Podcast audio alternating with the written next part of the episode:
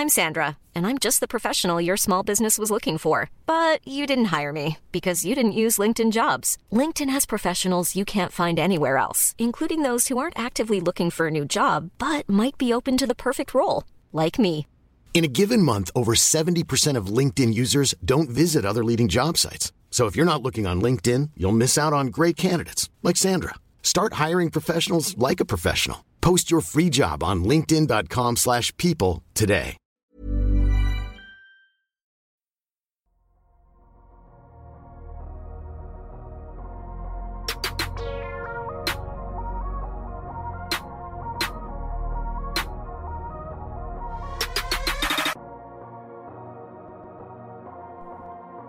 Salut à tous, nouvel épisode du Dunk Hebdo NBA podcast.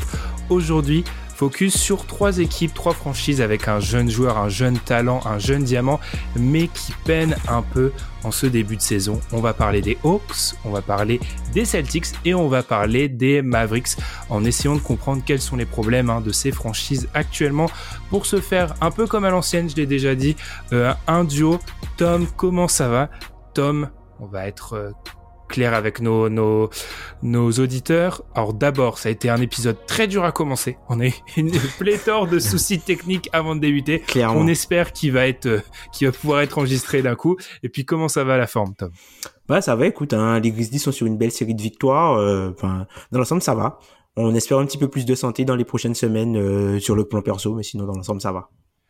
Très bien. Donc je serai, euh, c'est moi qui te donnera de l'énergie, Tom, euh, dans, dans, dans cet épisode. Après, tu peux être content. Là, c'est un petit peu, on va distribuer les mauvais points aujourd'hui. Donc tu peux être heureux de pas être parmi les équipes à qui on distribue les mauvais points. Ouais, ouais. Cool. C'est, plutôt tu es dans les, les bons points. Ou alors peut-être que les Grizzlies sont peut-être pas arrivés à ce niveau de maturité entre guillemets pour commencer à avoir les, les mauvais points.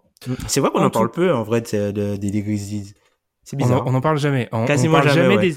des, des, des équipes dont un des membres de l'équipe est fan, mis à part Chicago. Sauf les Bulls, ouais.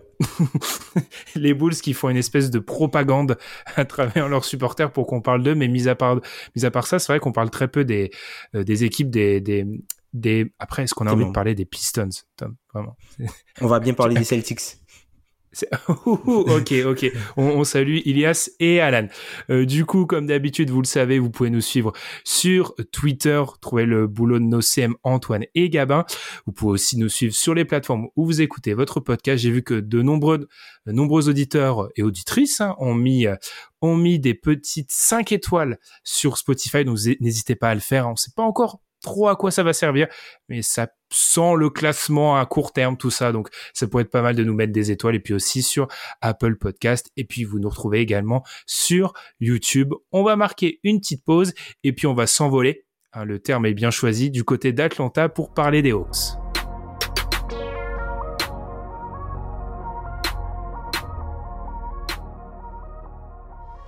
Tom, ces derniers jours, il y a une sortie remarquée. C'est très rare qu'on entende les JM d'abord qu'on les entende, et puis ensuite qu'on les entende de manière aussi libérée et aussi franc. Hein, c'est Travis Schlenk, donc le JM des Hawks d'Atlanta, qui avait l'occasion de parler. Il a un petit segment hebdomadaire dans une radio locale. Alors, je vais faire court parce que j'ai écouté le segment, il était très cash. Je vais te sortir trois phrases qui sont un peu euh, ressorties et qui traduisent un peu le sentiment du GM vis-à-vis de cette équipe. Je le cite, ce n'était peut-être peut-être pas une bonne idée de faire revenir tout le monde. Je me demande si j'ai construit une équipe qui peut gagner. Je dois peut-être baisser mes attentes pour cette équipe. Alors, c'est trois, trois phrases très difficiles, très dures, très cash. 17 victoires, 21 défaites. C'est le bilan actuel des Hawks. Ils sont 12e à l'Est. Ils ont subi des blessures. Ils ont subi euh, le Covid. Mais après une finale de conf, on est un petit peu déçu, Tom. Mais il faut se rappeler une chose, et on va démarrer comme ça, c'est que la saison dernière des Hawks, c'était une saison, deux saisons dans une. On a eu la saison avec Lloyd Pierce et la parenthèse enchantée avec Nate McMillan. Et c'est vrai qu'on avait terminé sur le chapitre Macmillan et peut-être qu'on a eu peut-être un peu trop d'espoir sur cette équipe. En tout cas, là, elle déçoit. Et je sais, Tom, qu'il y, a un, y a un rapprochement dans ta tête, et moi aussi, m'a beaucoup parlé, c'est avec le hit d'il y a quelques années. Alors, comment tu peux nous expliquer euh, ce rapprochement? Comment il s'est créé dans ta tête? Puis surtout, qu'est-ce que ça veut dire un peu de ces Hawks? Bah, En fait, euh, par rapport au rapprochement, on se souvient du, Miami Heat qui avait euh, commencé à, je crois, je crois que c'est le, le hit de 2016-2017 ou 2017-2018, je crois que c'est 2016-2017, qui avait commencé la saison à 10-32 et euh, qui fait une deuxième partie de saison à 32-10. Et du coup, euh, ils échouent, euh, entre guillemets, limite aux portes des playoffs. Et on se demande, ben, c'est quoi cette équipe-là? Est-ce que c'est plus la version de la deuxième partie de saison? Et eux, ils ont cru que c'était, entre guillemets, la version de la deuxième partie de saison parce qu'ils ont re-signé tout le monde sur de gros contrats à l'époque, à l'été 2017. Et tu peux te ou est-ce que c'est la version euh, qui était avant qui perdait tous les matchs? Et on a souvent tendance à croire que c'est la dernière entre guillemets version la version la plus récente qui est l'équipe réelle. Sauf que parfois c'est pas le cas. C'est un peu comme quand une équipe est menée 3-1 euh, et finit par gagner une série 4-3 on oublie qu'elle a été menée 3-1 en gardant uniquement le fait qu'elle euh, s'est reprise en gagnant trois matchs de suite.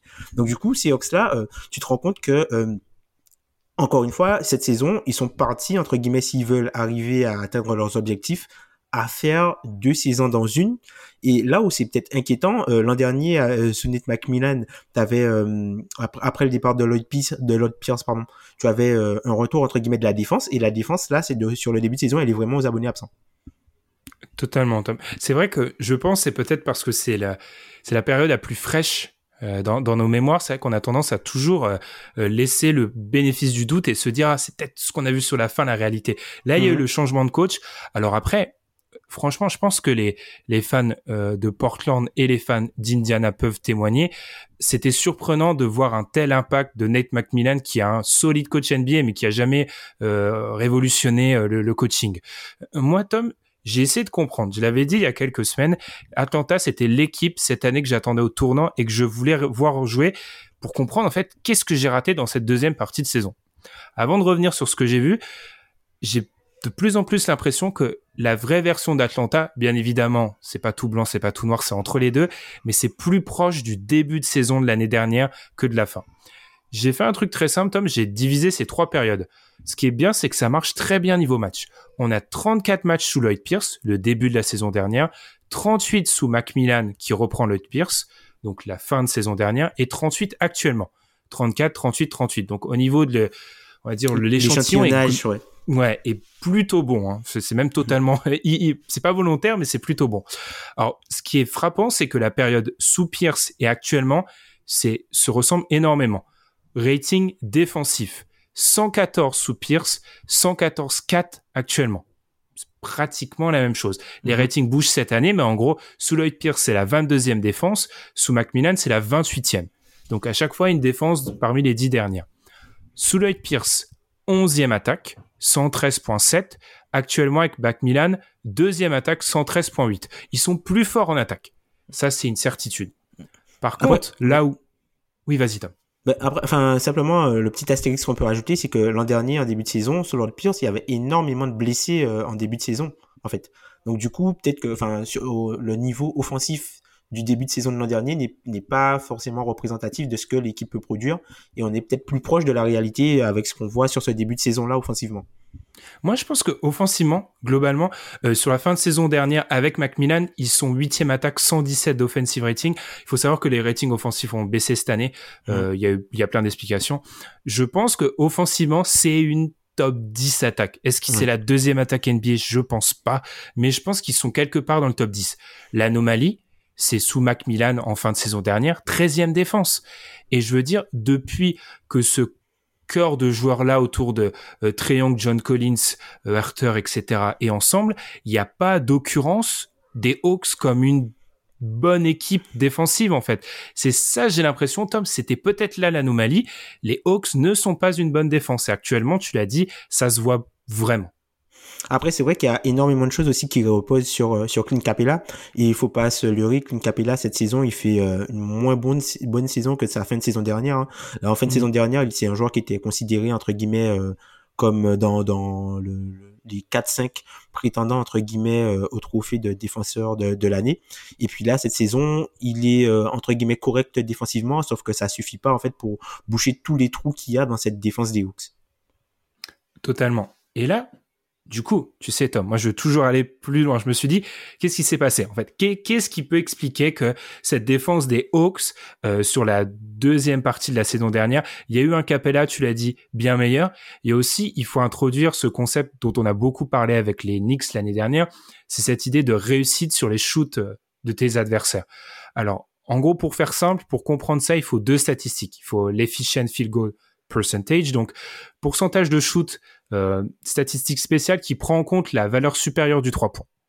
Et il faut aussi, alors on va essayer de simplifier au possible la located efficient field goal percentage. Donc c'est une idée très simple, c'est le pourcentage de réussite théorique si l'équipe shootait aux moyennes de la ligue. En gros, si l'équipe A réussit ses deux points et ses trois points dans les moyennes de la ligue, voilà le pourcentage de réussite qu'elle aurait.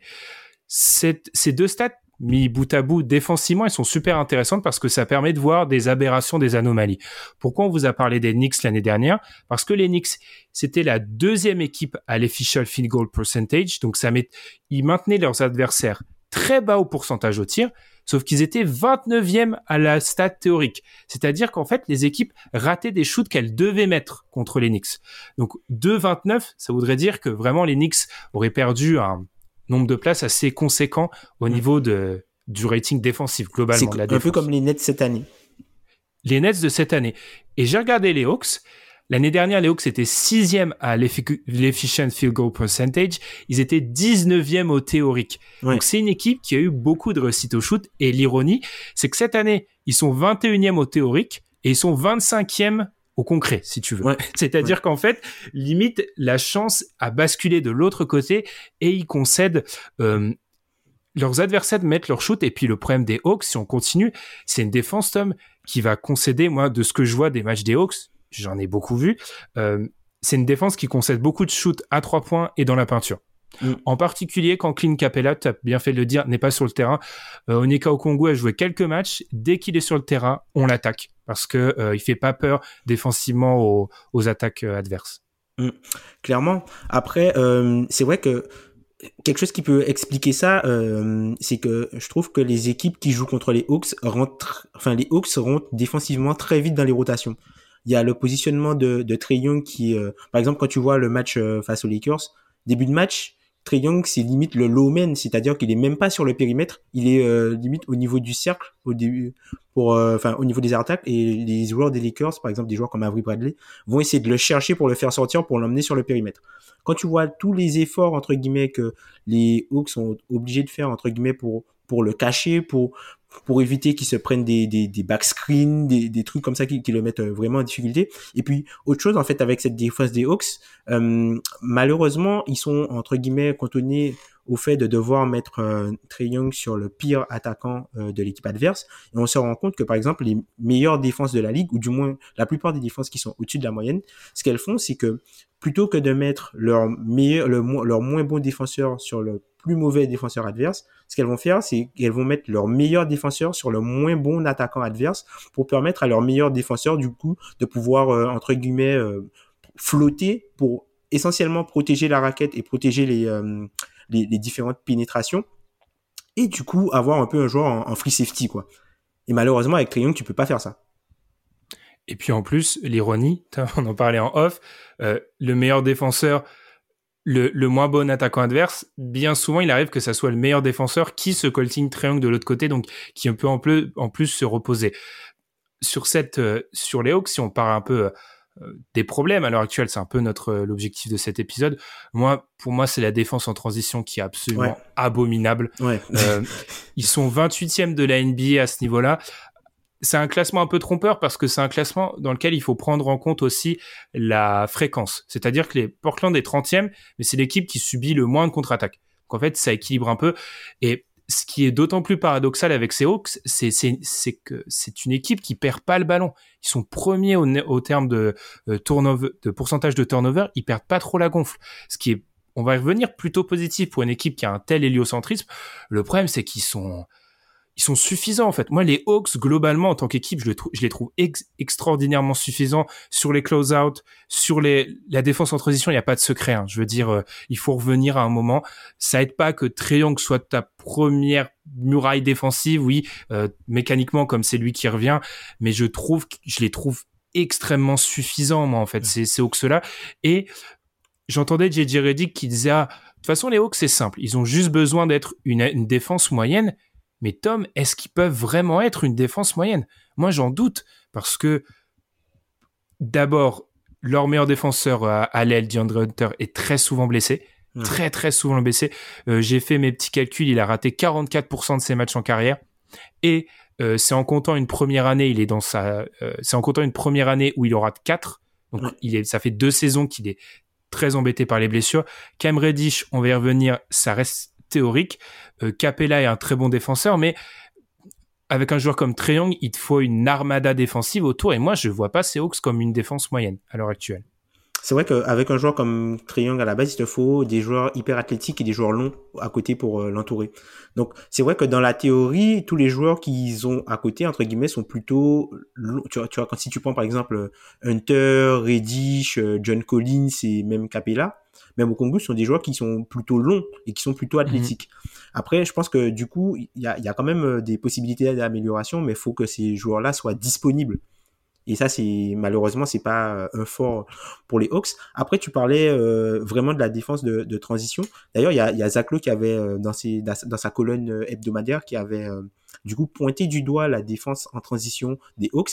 Et en fait, tu te rendais compte que les, la défense en transition des Hawks était percée par un simple, simple des, des simples appels de balles faits par les autres. C'est-à-dire que même si, par exemple, disons sur un rebond défensif L'autre équipe allait remonter la balle. Il suffisait juste d'un mouvement pour percer totalement la défense pour offrir un, un, 3 points ouvert. Et ça, tu, tu peux pas te permettre euh, ce genre de choses. Alors oui, je pense qu'il y a une côté, euh, il, y a, un côté entre guillemets effort, mais je pense qu'il y a aussi un petit côté suffisance comme tu l'as bien dit. C'est vrai, c'est ça. Enfin, je, je l'ai mal expliqué, mais si tu es une équipe qui perd très peu de ballons, t'es mécaniquement t'es pas censé être mauvais sur. Tu vois, c'est plus quand euh, les transitions viennent sur une accumulation de pertes de balles, c'est ce qui se passe du côté de Houston. Si on fait la mhm. comparaison, Houston est cataclysmique en défense de transition parce qu'en fait, ils perdent une montagne de ballons et du coup, les attaques adverses peuvent se mettre en place. Les Hawks prennent des points en transition sur de la transition sur rebond défensif. Ça, c'est d'autant plus, euh. C'est d'autant plus inquiétant et euh, moi, j'avoue que en voyant ces Hawks là, alors bien évidemment, il faut parler de l'aspect euh, blessure, euh, de l'aspect Covid, qui bien évidemment, comme beaucoup d'équipes euh, et comme pratiquement toutes les équipes dont on va parler, les trois équipes dont on va parler aujourd'hui, a peut-être amené la machine à un peu se dérégler. Mhm. Mais cette suffisance-là, je trouve que elle, elle inonde tout l'effectif.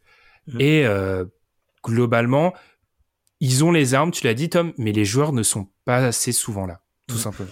Et puis, tu vois, comme Enfin, en, regardant, tu vois, quand tu regardes euh, les matchs, notamment par exemple le match euh, face aux Lakers, si, le match contre les Lakers, tu vois, c'est vraiment le, le, exactement ce qui se passe pour moi euh, pour chez les Hawks cette saison. Ils ont, ils perdent pas énormément de ballons, mais les ballons qu'ils perdent, c'est des live ball turnover, c'est-à-dire que le ballon ne sort pas du terrain, c'est-à-dire que si mmh. soit des interceptions ou un ballon dévié, et les, les Lakers se retrouvent avec énormément de contre-attaques parce que chaque fois que tu perds un ballon, c'est deux points.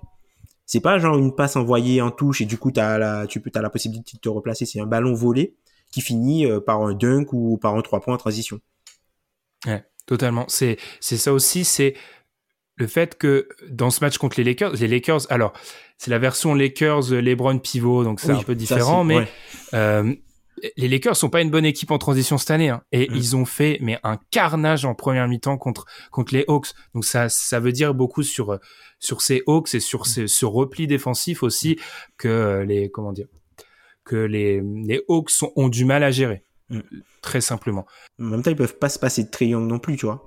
Ah ben totalement. Enfin, c'est l'architecte de la deuxième meilleure attaque de la ligue. Et je sais qu'on avait un petit segment par rapport à ça, Tom, sur les euh, les limites de l'héliocentrisme triangle. Est-ce qu'on atteint parfois ou peut-être dans la comment dire structure de l'équipe, est-ce qu'on atteint euh, des limites de Triangle qui, je regardais encore cette stat que j'adore, il a le ballon encore presque 9 minutes par match dans les mains. C'est énorme. Lui, lui, Arden et Doncic, c'est irréel. Et pourtant, tu vois, Trey Young, je trouve que cette année, il lâche beaucoup plus la balle, beaucoup plus la balle. C'est-à-dire qu'il va passer la ligne médiane, il va, il aura quelques possessions où euh, il sera off, mais après, le truc, c'est que l'attaque des Hawks, elle est vraiment euh, fondée sur euh, du pick and roll entre, par exemple, Capella et Trey Young, ou du pick and roll entre euh, Capella, Trey Young, pardon, et John Collins. Normalement, ils ont, notamment, ils ont, ils ont pas mal de, de plays où, par exemple, où t'as as John Collins qui, maintenant qu'il est une menace entre guillemets sur les coins et dans les coins, pardon, à trois points, qui arrive à du coup à trouver des cuts ligne de fond et qui euh, qui postérise pas mal de gars parce que enfin il a quand quand il arrive lancé depuis la ligne à trois points sur les close-out trop agressifs, il arrive à bien punir et à bien finir au cercle. Et tu as aussi euh, le fait que Trey Young, c'est l'un des joueurs un peu à la Mike Conley, où euh, quand il arrive et pénètre dans la zone intermédiaire après le pick and roll, quand il snake entre guillemets le pick and roll un peu à, à la Chris Paul, tu sais pas quand il envoie le lob ou quand il lance un flotteur. Et du coup, ça c'est quelque chose qui est très très difficile à lire pour pour les défenses. Et du coup, ça fait que Trayon, en fait, quand il joue dans ce système-là avec tous les joueurs qui sont autour de lui, il est magnifié et l'équipe, euh, elle est hyper bonne. Malheureusement, quand Trayon sort du terrain ou tous les line-up où il est pas là, bah en fait, toute cette création-là, elle n'existe plus. Et malheureusement, c'est avec le même, entre guillemets, la même typologie de joueurs que, hum, que l'équipe se construit, sauf qu'il y a Trayon en moins. Et du coup, on se retrouve avec des, des line-up euh, hybrides euh, sur euh, des line-up hybrides par exemple en, en seconde unique avec Dylan Wright, avec par exemple Werther, avec Cam Reddish, Okongu, tout ça. Et malheureusement, en fait, il y a aucune continuité dans le jeu puisqu'il y a y a y a pas de playmaker pour les autres en fait dans ces line-up là. C'est limite c'est c'est euh, comment dire c'est une association de joueurs qui peuvent mettre des points mais je suis pas persuadé que ces joueurs là peuvent vraiment jouer ensemble et peuvent être positifs offensivement ensemble tu vois pour moi les limites de la de de l'héliocentrisme triangle qui en fait qui sont pas un combat à triangle c'est peut-être la philosophie de construction d'équipe si je compare avec des certains autres héliocentrismes, je vais prendre peut-être ce qui se passait du côté de d'Oklahoma City ou d'Houston. Pour moi, il y a une différence majeure, c'est que les joueurs qui entouraient le joueur Elios rentré, savait jouer autrement. C'est-à-dire que Chris Paul, les Eric Gordon, les PJ Tucker, etc. avaient appris à jouer autrement, euh, quelle que soit la version qu'on prenne du Thunder, qu'on prenne au Ladipo, etc. Ils avaient déjà joué autrement. Les Reddish, les Hunter, les Werther, ils jouent comme ça depuis qu'ils arrivent en NBA en fait. Et c'est pour ça que parfois on va rebondir sur le cas précis d'un Cam Reddish. T'as l'impression que quand Triong est pas sur le terrain, Cam je le vois un petit peu moins parce qu'il est sur le banc, mais t'as l'impression que les mecs qui sont en freestyle quand Triangle est plus sur le terrain, c'est ça. parce que parce que le, le métronome n'est plus là. Et c'est vrai que cette équipe-là, euh, je vois beaucoup cette volonté d'avoir un deuxième porteur de balle. Je pense que ça pourrait marcher, mais le problème c'est que Triangle va faire des trucs qu'un deuxième porteur de balle sur le banc ne pourrait jamais faire. Enfin, les angles de passe qu'il trouve sur le pick and roll, la, ce qu'il peut faire sur la, le tir, de prendre des tirs très très loin qui mhm. inquiètent les défenses, ça le, le remplaçant ne pourra jamais le faire. Donc c'est peut-être un des travers de d'élever, euh, de faire éclore des joueurs dans l'héliocentrisme, c'est qu'en fait ils savent faire que ce qu'on leur a demandé de faire dans un héliocentrisme. DeAndre Hutton et Cam Reddish ne savaient être que des 3D quand ils jouent avec euh, Trey Young. Quoique, même si Cam Reddish, euh, enfin... ouais, on va y revenir. Cam Reddish, il, freestyle beaucoup. il kiffe le freestyle. mais mais c'est peut-être ça le, le, souci. Mais en, en, soi, quand cette équipe, elle est avec Trey Young, c'est une top 10 attaques et je vois large. Le problème reste défensif. En fait, moi, ils me font beaucoup penser à on fait beaucoup de comparaisons, Tom, à cette équipe de Portland il y a quelques années, hein, où euh, bon, on est 5, euh, top 5 attaques. Euh, le jour où on passe le top 20 en, en défense, on est inarrêtable. Mais le problème, c'est que, on l'a déjà dit, avec des arrières défensivement qui te posent des problématiques, c'est très difficile d'entrer dans le top 15 défense. Hum, hum, hum. Donc après, va falloir, va falloir voir comment ils vont pouvoir soit modifier l'effectif, puisque euh, tu as l'impression que ben qu'il y a, y a, entre guillemets trop de monde pour que tout le monde euh, puisse euh, éclore. Il va falloir commencer à payer aussi du monde. On a la Trion qui qui est déjà payé, tu as Eurter qui est payé, T'as euh, Gallinari et Bogdanovic qui ont été payés l'an dernier. T'as Collins qui a été payé cet été. Capella qui a été aussi prolongé cet été. Et là, tu vas arriver sur une décision où il faudra faire un choix peut-être entre Hunter et Reddish et voir bah, du coup lequel tu gardes ou est-ce que si tu paies les deux, comment ces joueurs-là peuvent entre guillemets continuer à se bonifier dans, dans ton système? On va ouvrir le dossier Cam Reddish parce que Tom, quand on a décidé de ce sujet, tu m'as dit il faut qu'on parle de Cam Reddish. Donc Tom, on parle de Cam Reddish maintenant. Euh, Cam Reddish, c'est une expérience pour moi. Mm, mm, je, vais, mm. je vais un peu les... On aime bien parler dans ces termes-là maintenant, l'expérience. C'est une expérience, Cam Reddish. Euh, qu'est-ce que tu en penses de lui? Parce que moi, le portrait va peut-être pas être... Euh, pour moi, c'est de la projection à l'heure actuelle. Hein. Moi, je trouve que c'est un, un, joueur synergique. C'est-à-dire que, en gros, Cam Reddish, si tu regardes que ses highlights balle en main, tu, tu vas dire, ah ouais, il y a, il y a, il y a, s'il devient plus régulier, il y a, il y a vraiment quelque chose à faire parce que c'est un joueur qui a une sélection de tirs, euh, de stars. Hein. Faut pas, faut pas se le ah, mais il, il, a des shoots, il prend des shoots hyper compliqués. Ouais. Il arrive à se créer des shoots hyper compliqués. Il y a, il y a rien de facile il y a, hum, tu vois des flashs en fait dans sa façon de pouvoir créer de la séparation, sa façon de pouvoir se, se rapprocher du cercle, utiliser sa physicalité pour finir euh, entre guillemets au cercle, et surtout que c'est un, un, joueur qui, voilà, c'est un, un, bon entre guillemets ball handler qui peut attaquer, qui a l'aile, qui est grand, qui a des capacités de shoot. Donc en fait, tu te dis que globalement, si tout clique, c'est un gars que, qui, qui pourrait entre guillemets être un potentiel all-star. Quand tu regardes le, son jeu, mais quand tu l'observes en fait sur le terrain, quand tu le, le vois dans le flow du match, il est souvent hors tempo. En fait, moi, ce qui me choque avec Cam quand je le regarde jouer, c'est-à-dire qu'avant de prendre la balle, il sait ce qu'il veut faire. Va faire. Et du coup, il fait exactement ce que lui, il a décidé qu'il allait faire, peu importe ce que la, la défense décide de faire. C'est-à-dire qu'il va pas du tout s'adapter à la défense. Il va prendre le shoot qu'il a décidé de prendre, peu importe comment la défense va réagir. Et ça, c'est un problème. Pour moi, c'est un problème. Je t'ai dit, Tom, le début, ça, ça, ça date d'il y a quelques jours, le match contre, euh, Kings. match contre Sacramento, Kings, le premier carton, il prend des tirs. En vrai, je veux même pas que Kevin Durant prenne, prenne ces tirs-là. C'est n'importe quoi. Il est genre, il prend Harrison Barnes sur espèce de euh, duel. Et il, alors, il a le syndrome Tyreek Evans. Euh, j'avais parlé de ça il y a quelques années quand j'avais fait un profil sur lui, feu profil. Il prend des step backs qui n'ont pas eu lieu d'être. C'est-à-dire, des fois, il prend des step back. T'as l'impression c'est pour la note artistique. Parce que ils n'ont vraiment pas lieu d'être. Mais tu as raison, Tom. Il y a des séquences par-ci, par-là où tu te dis c'est incroyable ou sur du catch and shoot, c'est un très bon joueur de catch and shoot. Déjà, il est à 40%. Il est très solide sur ça. Mais sur le reste, c'est, comment dire? Quand je vois que du côté des Hawks, c'est le joueur qu'on veut mettre au centre d'un package pour peut-être faire un mouvement, hein, vu les propos de Travis Lang que j'ai pu, euh, j'ai un petit peu euh, donné au début de la, de la séquence, c'est faible. Ah, une équipe peut se convaincre qu'elle peut faire quelque chose de Cam Reddish, mais pour moi, c'est c'est juste des flashs par-ci par-là. Mmh. Euh, quoi d'autre? Il y a aussi ce truc très marrant qu'il a tendance à faire des cartons dans les défaites des Hawks. C'est-à-dire mm. qu'il marque beaucoup de points dans les défaites des Hawks. Il fait un carton contre le, le Magic, il en met 34 de mémoire. Il doit en mettre 8, 7 ou 8 euh, dans les 5 dernières minutes où ils perdent à domicile contre le Magic. Tu peux avoir 10 cas de Covid, tu dois pas perdre à domicile contre le Magic. Donc, euh, ouais, c'est... À l'heure actuelle, moi, pour moi, il n'y a pas de débat entre les deux. Sur le terrain, je garde DeAndre Hunter, mais DeAndre Hunter est trop souvent blessé. Il est blessé, Mm. Et puis après, tu as aussi le, le, côté, ce que Cam Reddish représente, puisque Cam Reddish, ce qu'il représente, c'est le reste du transfert, entre guillemets, entre Luka Doncic et euh, Young. Du coup, c'est euh, la pièce qui est censée, entre guillemets, faire basculer l'échange, ou du moins euh, le, la valeur, en fait, de, de, de l'échange, plutôt du côté des Hawks, parce qu'ils ont choisi le nombre plutôt que, entre guillemets, le, la superstar, euh, entre guillemets, générationnelle.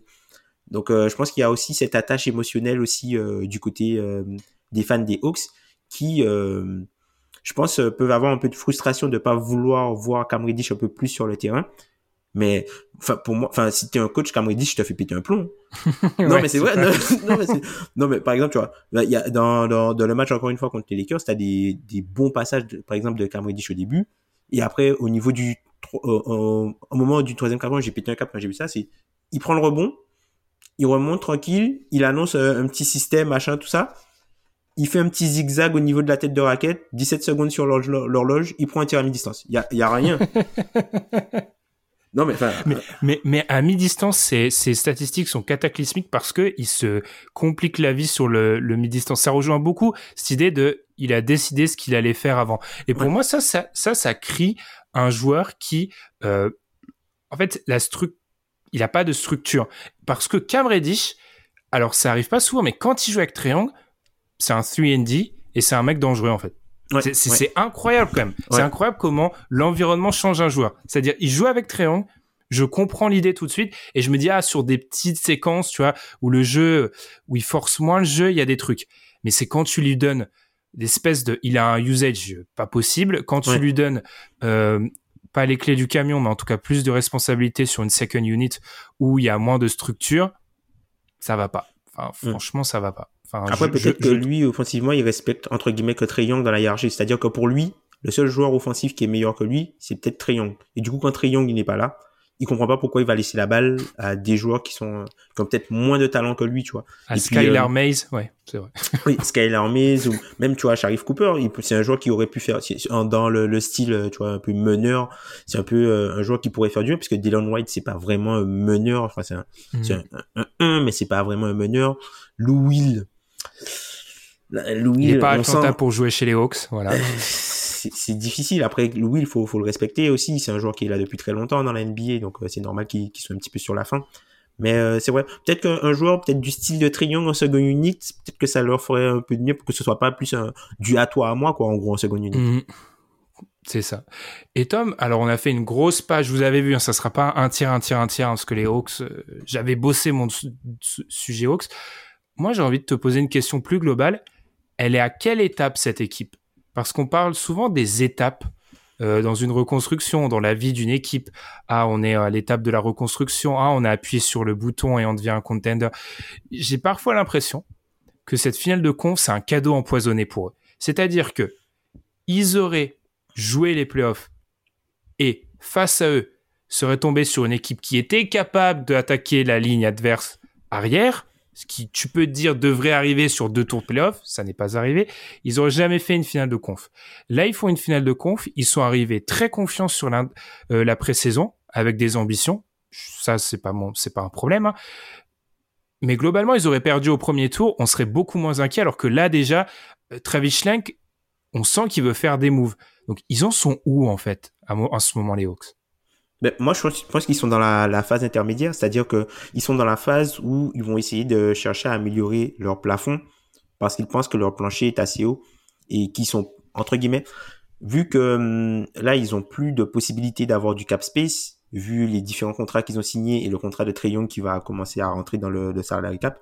Donc là, ils peuvent plus se permettre de faire euh, entre guillemets des moves euh, financiers à court terme. Là, il faut qu'ils cherchent des valeurs basket pour améliorer leur équipe. Mais la problématique avec ça, c'est que en termes de profil et que en termes de profil disponible sur le marché et par rapport à ou, entre guillemets aux assets qu'ils ont, si par exemple tu veux euh, vendre peut-être Cam Reddish avec euh, peut-être le le contrat de Gallinari, sachant qu'il a, euh, il est partiellement garanti pour 5 millions la saison prochaine.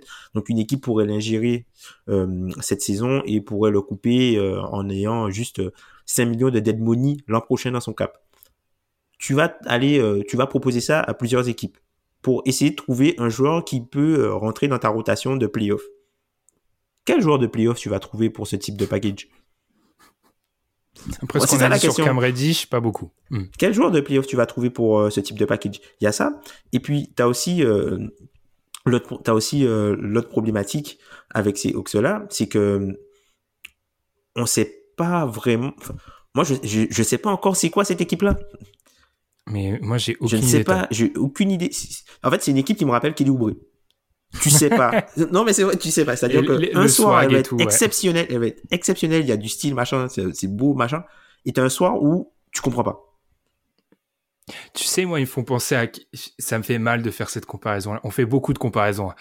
Il faut penser à une jeune équipe des Wizards. J'ai très très peur qu'une fois que ça sente le, le sang, il se rapproche et parce que ça, les problèmes de transition dont j'ai parlé, etc., ils peuvent se, sur une courte séquence, ils peuvent être très très bons, se bouger les fesses, hein, on va être on va être concret et euh, pu être la 28e défense NBA. Ils seront jamais Mhm. top 10, Mhm. mais ils peuvent être 20 aux alentours de la 20e. Là, on commence à parler. Parce que s'ils gardent ce niveau offensif, là, ils de- redeviennent très dangereux et ils retournent vers le play-in, voire plus. Pour moi, c'est une équipe, je te le dis, Tom, c'est une équipe qui, je trouve, d'une suffisance abominable compte tenu de ce qu'ils ont fait. Ils sont suffisants au possible. Ils arrivent dans des matchs, c'est Travis Schlenk qui le disait, ils prennent 130 points, mais t'as l'impression qu'ils vont se dire, t'inquiète, on en prend 130, on leur en met 140. Le match de leur- Portland, là, c'est scandaleux. Ce qui s'est passé à Portland, c'est inadmissible de perdre ce match-là. Young fait un match historique. Je m'en fiche qu'il y ait des mecs absents autour. Tu n'as pas le droit dans l'attitude de produire ce qu'ils ont fait. Ils sont suffisants au possible, mais c'est- pour moi c'est une équipe de surdoués, donc ils vont s'en sortir sur un traquenard, sur un play-in et ils peuvent aller au play, ils peuvent aller en play-off. Mais ouais, moi je t'avoue que dans la l'étape dans laquelle ils sont, j'ai pas trop de réponses. Je, je pense et on va finir là-dessus. Je pense peut-être qu'ils se voient plus haut qu'ils ne sont vraiment actuellement. Je Hum, pense. hum, hum. Parce que c'est vrai que quand tu regardes le classement, ils sont quoi? Ils sont 12e à l'Est? Ils sont Hmm, 12e, ils sont derrière les Knicks. Hein. Ils sont derrière- ils sont pas au play-in à l'heure actuelle. hein. Ils, sont, ils sont même deux places en dessous. Ouais. Bon, c'est très serré, hein, mais tu vois, t'imagines la, la- comment dire l'état de choc si euh, ils, ils vont y aller. Hein. Mais t'imagines à l'heure actuelle quand même pour une équipe qui a qui a eu toutes ces toutes ces blessures, etc. Mais c'est un peu le lot de tout le monde cette année aussi, donc euh, il faut il faut faire avec. En parlant d'une équipe, Tom, dans l'entre-deux, qui est qui choisit pas trop, on va partir du côté on va partir du côté de Boston. 19 victoires, 21 défaites. Eux, ils y sont tout juste au play-in à l'heure actuelle. ouais. Tom, est-ce qu'on doit crier défaite? C'est-à-dire, est-ce que c'est la limite de l'association des deux ailiers? Quand on a fait la trame, ça m'a beaucoup fait penser à... euh, on, vous, on vous demande souvent vos impressions sur l'émission à travers un, questionnaire. Et me rappelle d'une réponse un jour, émission parfaite, mais arrêtez de fantasmer sur les ailiers qui savent tout faire. Et du coup, est-ce que là, on est en train de perdre notre combat idéologique, Tom, avec une association des deux ailiers? Je ferai une comparaison avec les Clippers qui marche pas forcément. Bah, du coup, par, par rapport à la limite de l'association des deux ailiers, moi, je trouve pas que ce, que l'association des deux ailiers soit tant une limite que ça, puisque on voit que c'est un modèle qui se reproduit. On voit euh, que c'est ce que Toronto essaye de faire avec, euh, par exemple, Scotty Barnes, euh, Pascal Siakam et du coup Gianlubi. Donc, il y a, mais eux, ils ont un, un, un côté plus de playmaking. La limite, en fait, avec Jason Tatum et Jalen Brown, c'est plus au niveau des faiblesses offensives. C'est-à-dire que même s'ils ont des jeux offensifs et des forces offensives qui sont différentes, ils ont la même limite et la même faiblesse offensive qui est le playmaking. Et c'est pour ça en fait que c'est assez euh, problématique. Le playmaking pour les autres, bon alors Tatum est un peu quand même il est il est, il est meilleur que Brown là-dessus, mais je trouve que euh, quand ils sont en charge de l'attaque, il y a beaucoup de dribbles, c'est euh, vraiment très stagnant. Et en fait, un truc qui m'a marqué par exemple quand euh, ces deux joueurs-là sont sur le terrain et que euh, les, les Celtics sont devant, ils jouent plus pour ne pas perdre que qu'ils jouent pour gagner. C'est-à-dire qu'ils veulent contrôler toutes les possessions, un peu à la manière de Chris Paul, sauf qu'ils ils savent pas faire ça. Et du coup, on se retrouve avec des Celtics qui ont euh, pas mal de, de fin de match désastreuses, tout simplement parce que le jeu offensif de l'équipe devient hyper stagnant, beaucoup de dribbles, très peu de, très peu entre guillemets de, de, décalage swing swing et beaucoup plus de, de 1 contre 1 d'isolation et d'action individuelle. J'avais parlé dans mon DH20 de la sensation de contrôle que j'avais vis-à-vis de Jason Tatum, qui est réelle, mais le truc, c'est que tu peux pas être en contrôle. Tu l'as dit, Tom, à partir du 6 minutes restant dans le troisième carton. C'est pas possible. C'est, c'est, c'est un, c'est un truc que tu peux mettre en place qui reste deux minutes, mais tu peux pas faire ça pendant un carton et demi. Et ça explique pourquoi cette année, Boston a des difficultés monstres à garder ses avantages. Ils perdent régulièrement quand ils perdent, euh, ils perdent régulièrement quand ils ont un avantage. Et c'est vrai que c'est là où la gestion de l'attaque et du rythme en attaque semble difficile. Alors moi, je suis assez d'accord avec toi. Je pense qu'il faut couper court à, ah, il faut peut-être échanger un des deux, etc. Pour moi, c'est une erreur.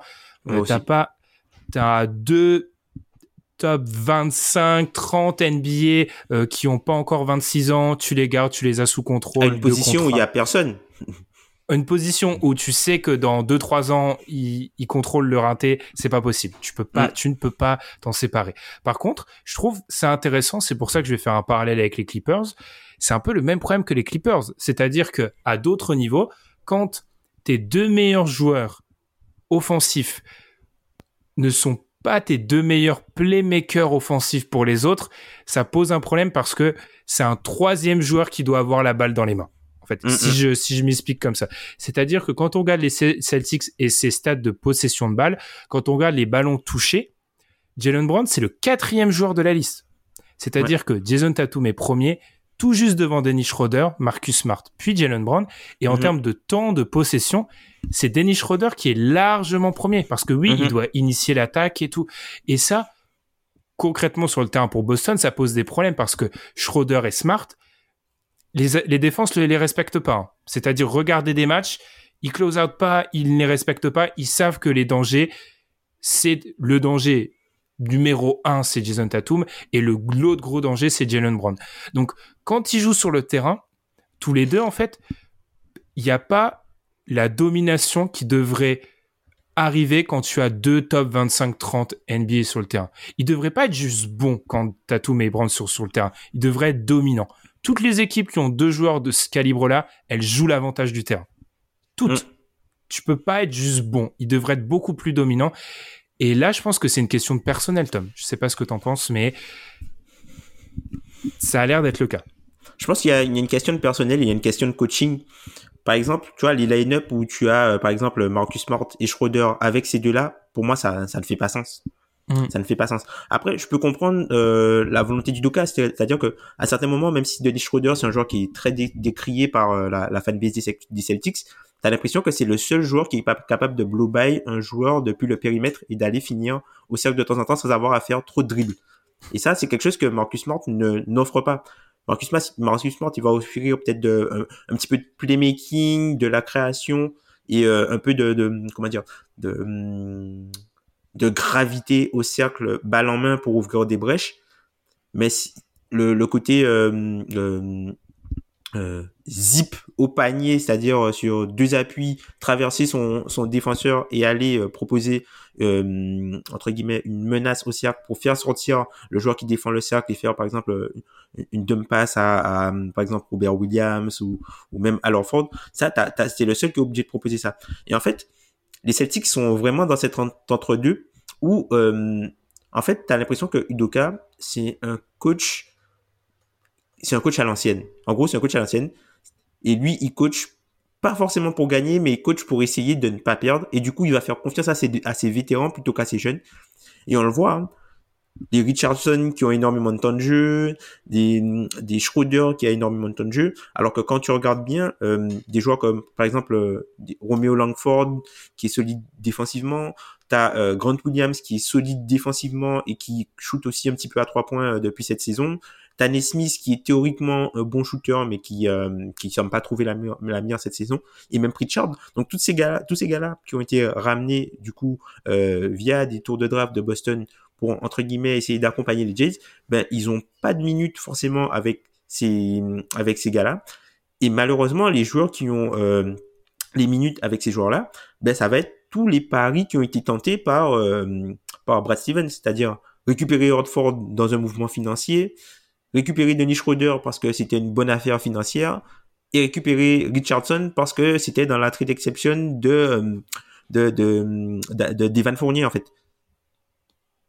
C'est l'empire des bons coups. Mais c'est vrai, Udoka, je te rejoins sur ce côté un peu vieux coach aussi dans la dans la, communication. Oui. Ouais, c'est incroyable. Le nombre de fois il les a mis sous le bus en en, en quatre mois. C'est là encore, je lisais euh, dans le match où Fournier prend feu, met 41 points euh, au Garden. Ouais, il dirait ils m'ont pas écouté, ils devaient passer au-dessus, ils sont passés en dessous des des écrans. Enfin, tu vois, c'est c'est intéressant parce que souvent on, on, dit avec les jeunes coachs, il y a cette euh, faculté à plus être euh, proche des joueurs, etc. Pas Udoka. Hein. Udoka, il met les mecs sous le bus. C'est pour ça qu'il y a peut-être déjà des, comment dire, euh, sa place commence à être remise en question. Je pense qu'à ce niveau-là, du côté d'une franchise comme Boston, il y a aucun problème. Enfin, il va, il va rester.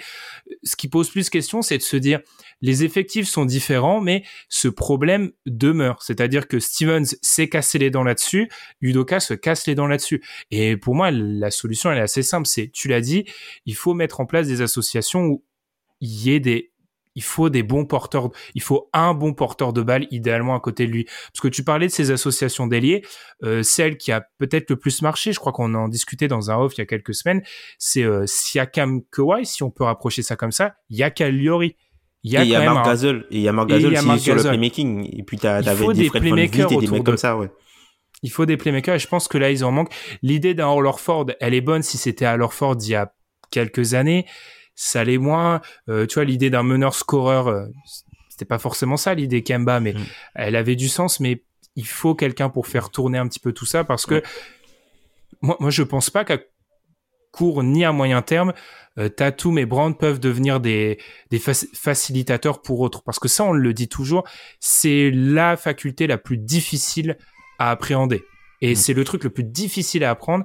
Je pense qu'ils seront jamais euh, ils seront jamais des, point forward, jamais. Ben ouais, ben juste simplement pour rebondir euh, sur ton propos, euh, malheureusement en fait c'est une équipe où les, les meilleurs playmakers sont à l'intérieur et tu vois t'as pas mal d'associations du coup des two big line-up avec du coup Robert Williams et Alan Ford parce que c'est eux qui peuvent emmener un petit peu ce, playmaking et le playmaking n'est pas à l'extérieur. Et le problème en fait avec cette association là, c'est que tu te retrouves à faire des two big line-up, ce qui a été reproché à Brad Stevens l'an dernier quand il faisait euh, débuter par exemple euh, Daniel Tice aux côtés de, Tristan Thompson. Et aussi la problématique, c'est que tu te prives de shoot puisque Robert Williams c'est pas une menace entre guillemets euh, en termes de spacing. Et euh, Ford n'est plus le Alan Ford d'il y a quelques années. Et autant il peut encore mettre dedans, mais les défenses vont pas forcer. Les, les défenses vont laisser Alan Ford shooter. Mm. Donc ça aussi, voilà, c'est ça. Donc du coup, tu as, as, aussi cette, cette problématique-là. C'est peut-être euh, des choses qui va euh, devoir euh, être changées. Mais après, c'est vrai que c'est intéressant du côté du Doka, c'est qu'on est totalement à l'opposé de la psychologie qu'avait Brad Stevens. Brad Stevens qui posait beaucoup de choses sur lui. Oui, j'aurais dû coacher mieux, mm. tout ça. Lui, il a, comme tu l'as dit, hein, lui, ils auraient dû m'écouter. Ils font pas de bons choix. On n'est pas bon. C'est vraiment le mec. ils sont totalement aux antipodes l'un de l'autre. Mm. C'est je crois c'est Chris Vernon de, qui disait ça dans le podcast Mismatch avec euh, Kevin O'Connor de The Ringer. Est-ce que quand il comparait la communication, est-ce que c'est pas l'idée aussi que Stevens se savait totalement intouchable? C'est-à-dire que Stevens, il avait le job, euh, à part s'il faisait trois saisons catastrophiques, il avait le job. Là Udoka a peut-être cette sécurité parce que ce sont les Celtics et les Celtics, ça reste une franchise cadrée qui va pas éjecter le coach au bout de 45 matchs, mais qui de l'autre a moins cette euh, se cacher cette étiquette du petit génie du coaching qu'avait Stevens qui lui permettait de peut-être que Udoka a un peu moins de sécurité au niveau du job mais c'est vrai que la communication est totalement différente. Et je sais Tom que tu voulais aussi avancer l'idée de on fait quoi en fait? Il y on a on deux questions qui sont liées. Euh, on a beaucoup critiqué Boston pour cette théorie de l'entre-deux c'est-à-dire un peu on joue le titre sans le jouer, euh, on joue les premiers rôles en playoff sans les jouer, c'est-à-dire sans euh, bazarder une partie de notre avenir. Là, ça va faire une saison et demie, malgré les absences, un peu comme Atlanta, hein. il y a des absences, un peu comme tout le monde. On voit bien qu'il faut choisir une des deux voies, et donc, conséquence à court terme, est-ce que c'est une équipe qui va être acheteuse ou vendeuse dans les quelques semaines qui arrivent? Ben, je pense que c'est une équipe qui peut être les deux et ça va dépendre de comment se passe, euh, entre guillemets, leur, mois de janvier. On est à peu près à, les quatre semaines euh, actuellement de, de, de, la trade deadline.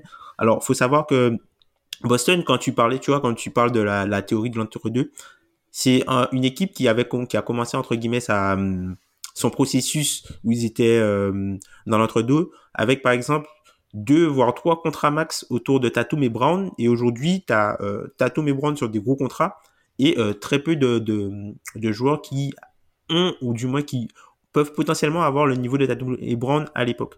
Et du coup, euh, d'un point de vue achat, ce qui va être intéressant du côté des Celtics, soit ils peuvent choisir, entre guillemets, de euh, jouer le côté financier, c'est-à-dire qu'ils ont une équipe moyenne et qui sont actuellement dans la taxe, donc ils vont vendre des joueurs de l'effectif pour passer sous la luxury tax, notamment par exemple Denis Schroeder, qu'ils ont très peu de chances de pouvoir re-signer. Donc euh, envoyer Denis Schroeder peut-être euh, je sais pas moi à Dallas par exemple pour euh, pour une trade d'exception qu'ils ont récupéré et du coup euh, passer en dessous de la, luxury tax.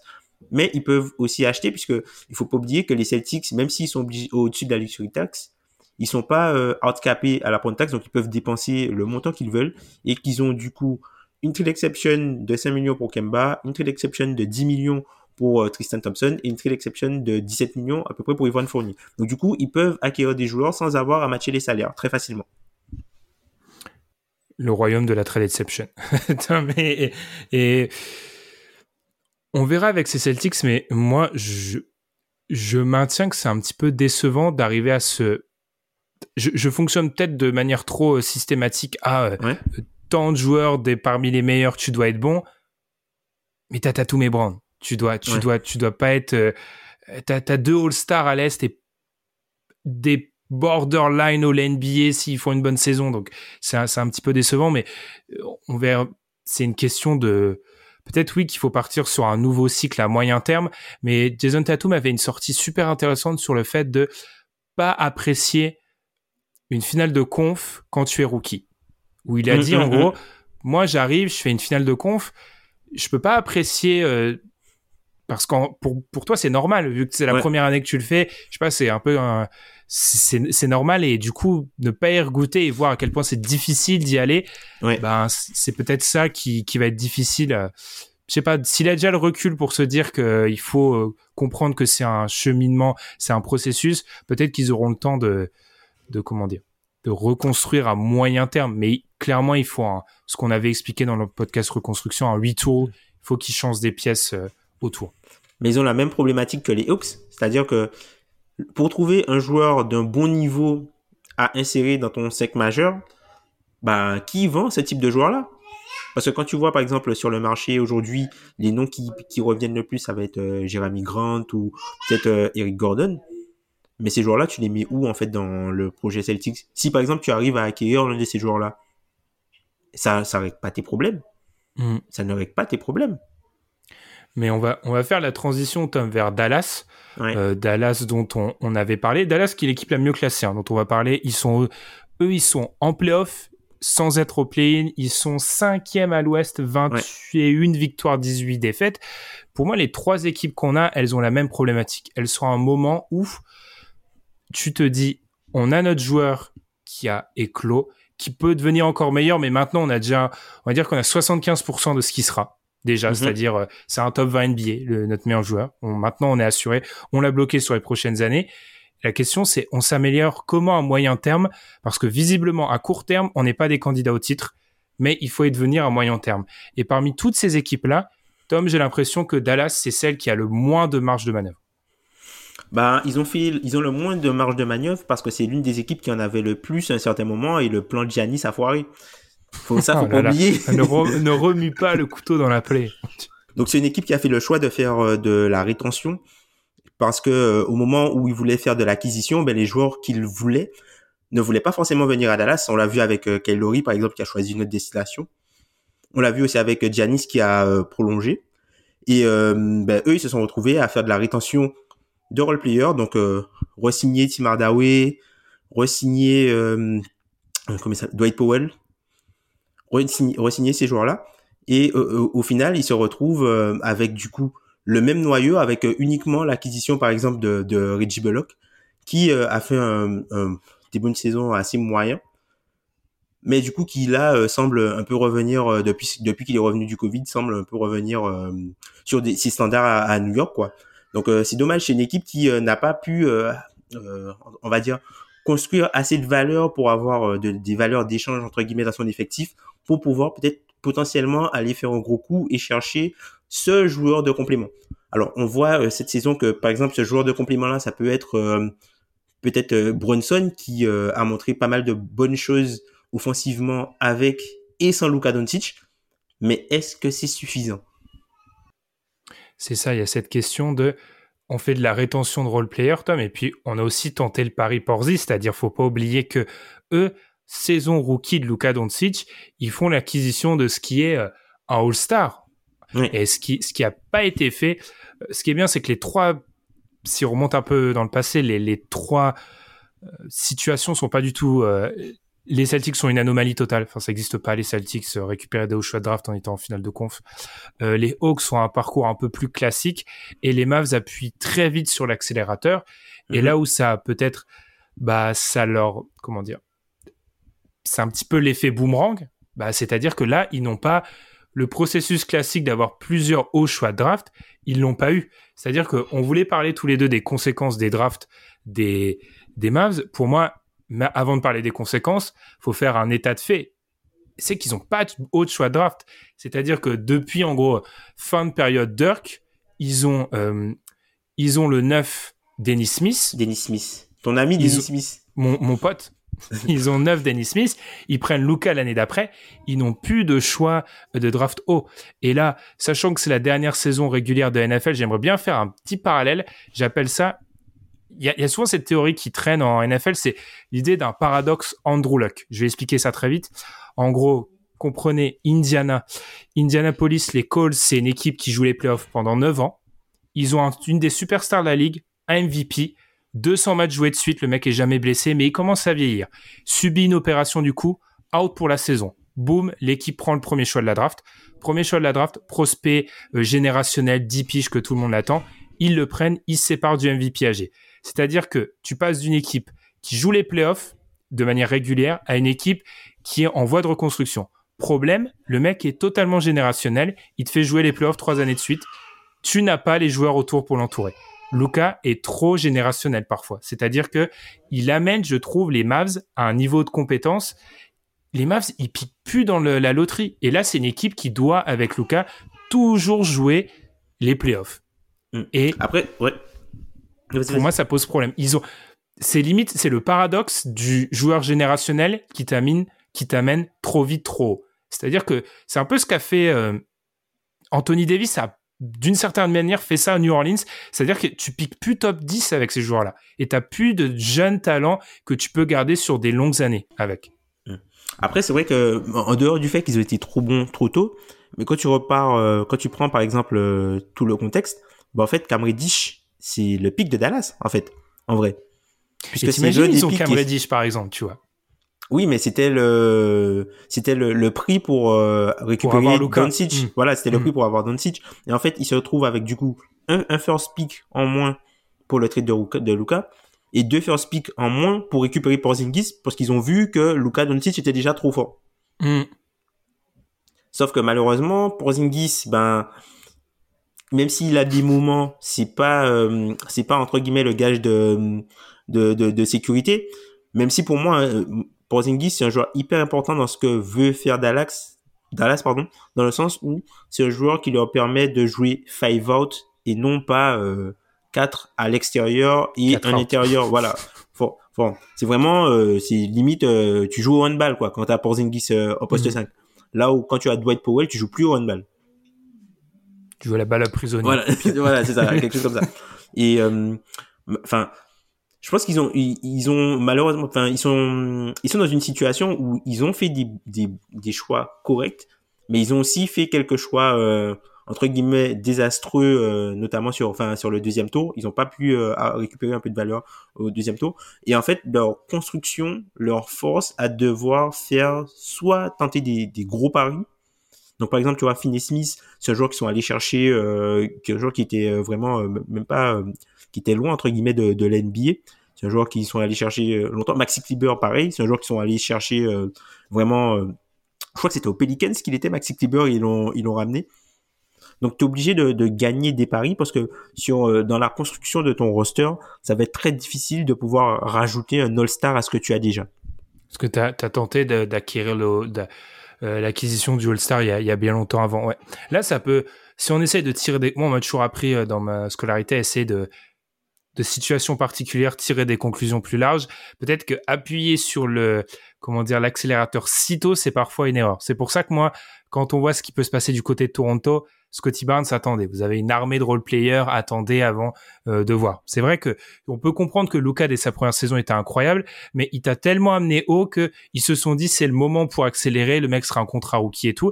Son contrat rookie est terminé et euh, collectivement, ils sont peut-être meilleurs que l'année 1 ou l'année 2 euh, avec Porzingis, mais c'est une équipe qui vraisemblablement va avoir du mal à passer un tour de playoff et ils sont toujours dans ce dans ce blocage là. On peut terminer Tom avec le on a on va on a appelé ça le dilemme euh, Jalen Bronson, c'est-à-dire que Jalen Bronson en l'absence de Luka Doncic fait des bonnes perfs. Enfin moi je l'ai trouvé d'une justesse incroyable. Bon, ouais. c'était contre Houston.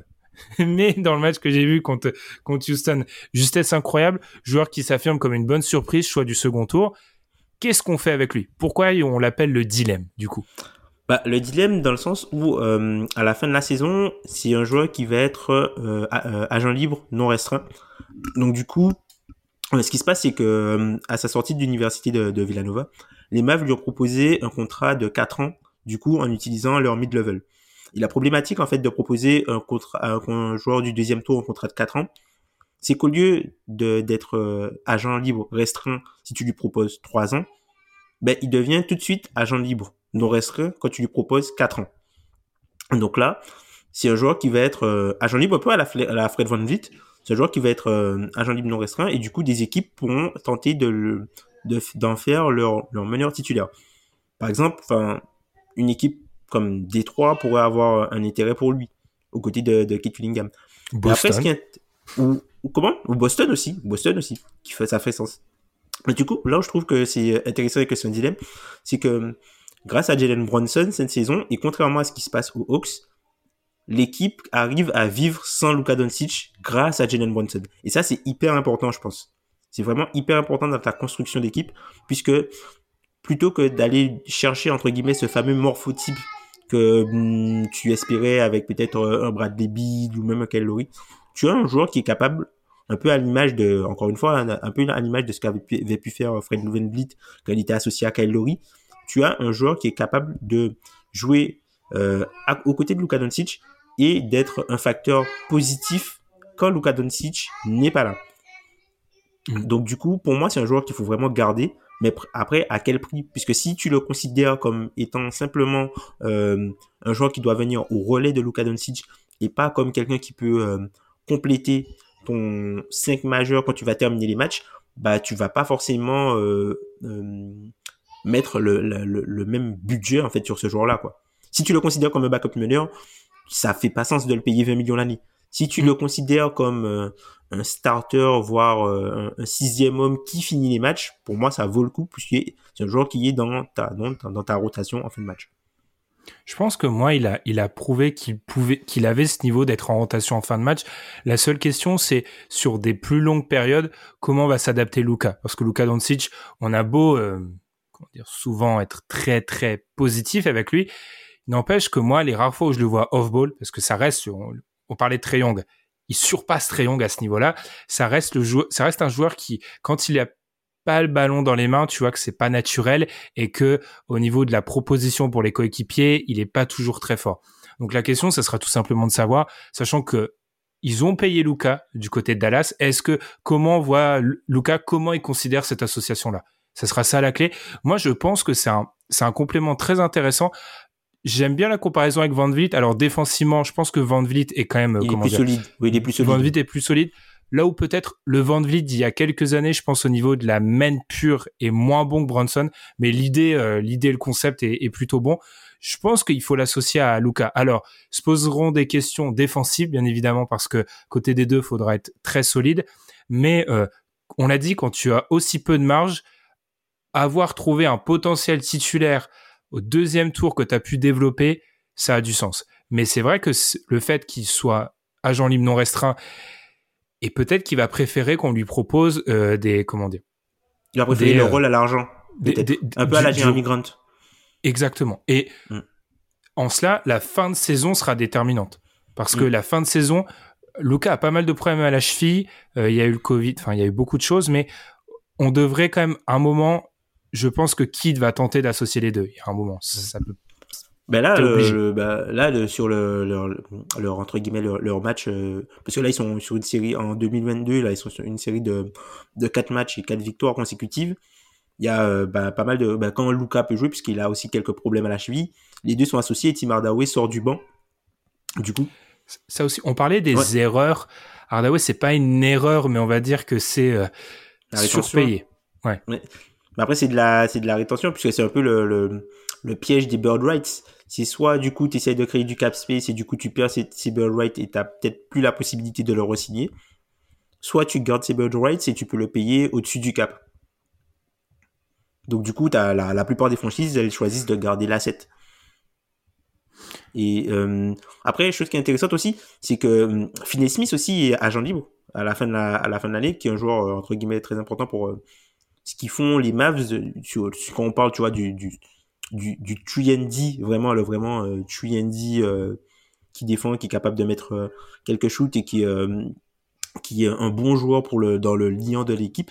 Lui aussi, il va arriver en fin de contrat. Donc du coup, avoir ça, ça fait pas mal de ça fait pas mal de joueurs entre guillemets importants dans ce que proposent les Mavs sur lesquels ils auront des, des échéances et euh, simplement pour rebondir ce que tu disais sur euh, sur Brunson et, euh, et entre guillemets sa, sa progression il est vraiment hyper facile.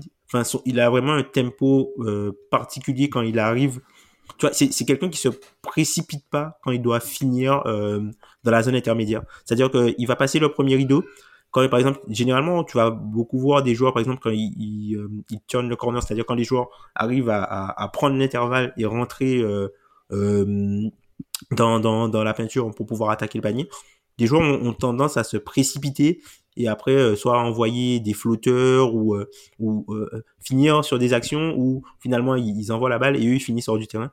Lui il est vraiment très très très calme. C'est-à-dire que il arrête jamais son dribble. Il arrête son dribble uniquement quand il a euh, pris sa décision et c'est c'est un joueur qui fait genre qui va pas sauter sans avoir pris sa décision et, et, et c'est quelque chose qui, qui est vraiment pour moi il a, il a beaucoup progressé là-dessus. J'avais vu des comparaisons, il m'avait fait marrer avec euh, André Miller, tu vois, dans, dans cette... Ah, bah, bah, tu vois, moi, il me rappelle, il, va, il me rappelle euh, plus dans sa façon de jouer hein, et peut-être un peu son morphotype, à plus à euh, euh, comment il s'appelle, Jamian Nelson. Jamian ah. Nelson. Dans le côté un peu cubique, un peu. un, un... ouais, je, je vois, je tu vois exactement de quoi je parle. Voilà. C'est ça, le joueur très dense, tu vois, dans, mm. euh, dans, le côté un peu cubique et même dans hum, sa façon de, de, de gérer le jeu. C'est-à-dire que, ok, c'est un, un, attaquant en premier lieu, mais c'est un atta attaquant mener. capable de faire de la distribution. Mm. Ouais, ouais, il y a, il y a le, le cubique m'a fait perdre mon sérieux, mais oui, il y a un peu de ça. Il y a surtout, je, je trouve du côté de Bronson, c'est, on va faire une comparaison à l'intérieur du podcast, c'est l'anti-Cam Reddish. Il sent le ah, jeu. Oui, oui, tu, vois, oui, tu, oui. tu, le sens le jeu. Et je trouve vraiment que sa distribution, moi, je, j'avoue que c'est un joueur que j'avais pas trop, je l'avais vu jouer, mais je l'avais pas trop observé avant cette saison. Et là, j'ai été surpris vraiment cette capacité-là à vraiment gérer le jeu, comme tu l'as dit, Tom. Mm -hmm. Quelque chose à rajouter pour terminer sur ces Mavs, Tom?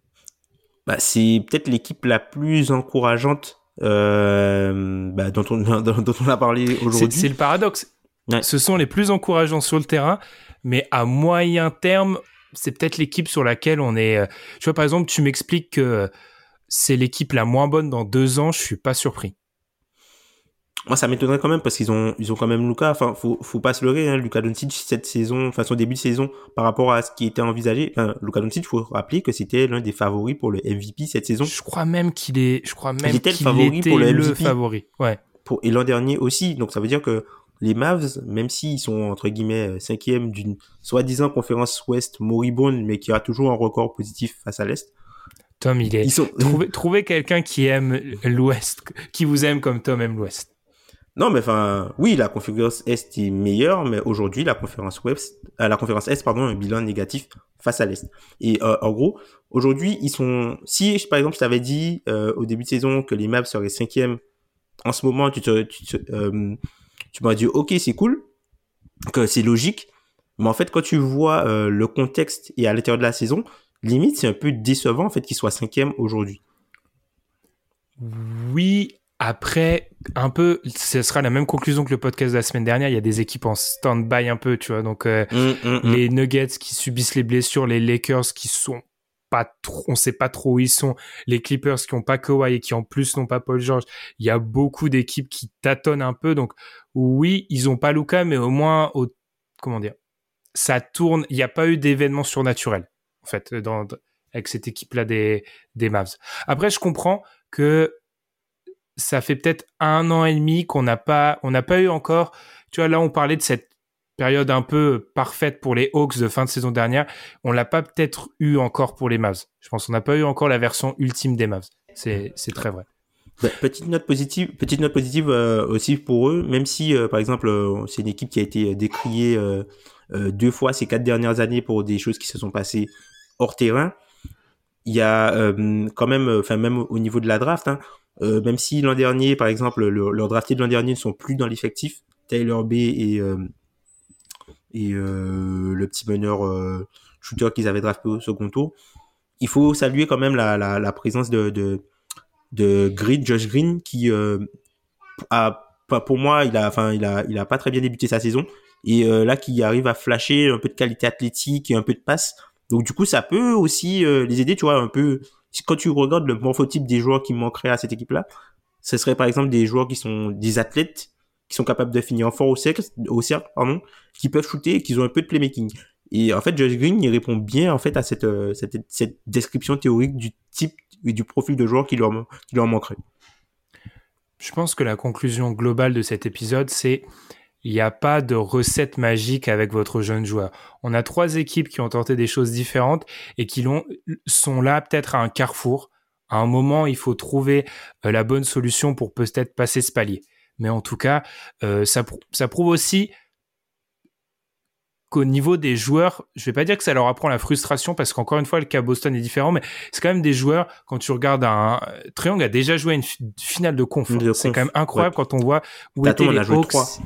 Euh, Tato, on a joué trois. Triangle était, les Hawks c'était vraiment au, euh, au, fond du bus il y a un an et demi. Ils ont joué une finale de conf. Donc, ça prouve aussi que tout va très vite euh, en NBA. Très bien. Bien du coup, Tom, c'est comme ça qu'on va terminer ce, triptyque, j'aime bien ce mot-là, d'équipe euh, qu'on a abordé aujourd'hui. On, vous remercie de nous avoir écoutés. Euh, on vous invite comme d'habitude à nous suivre sur Twitter, Apple Podcast, Podcast Addict, Spotify, Deezer, Là, je peux partir pendant deux heures. je vais m'arrêter maintenant. Et aussi sur euh, YouTube, un petit pouce, un commentaire et un abonnement. Ça nous fait très plaisir.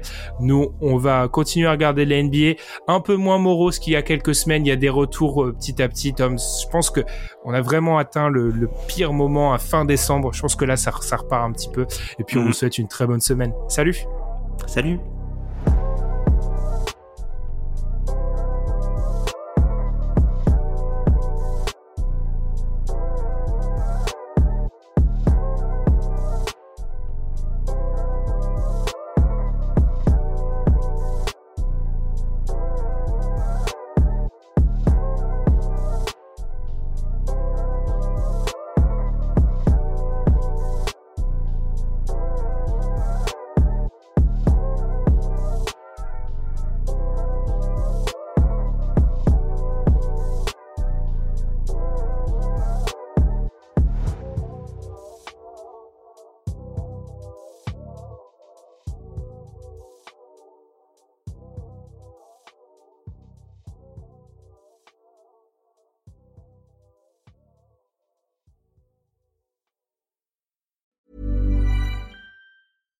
Deserves the best, and there's no better place to shop for Mother's Day than Whole Foods Market. They're your destination for unbeatable savings, from premium gifts to show-stopping flowers and irresistible desserts. Start by saving 33% with Prime on all body care and candles. Then get a 15-stem bunch of tulips for just $9.99 each with Prime. Round out Mom's menu with festive rosé, irresistible berry chantilly cake, and more special treats. Come celebrate Mother's Day at Whole Foods Market.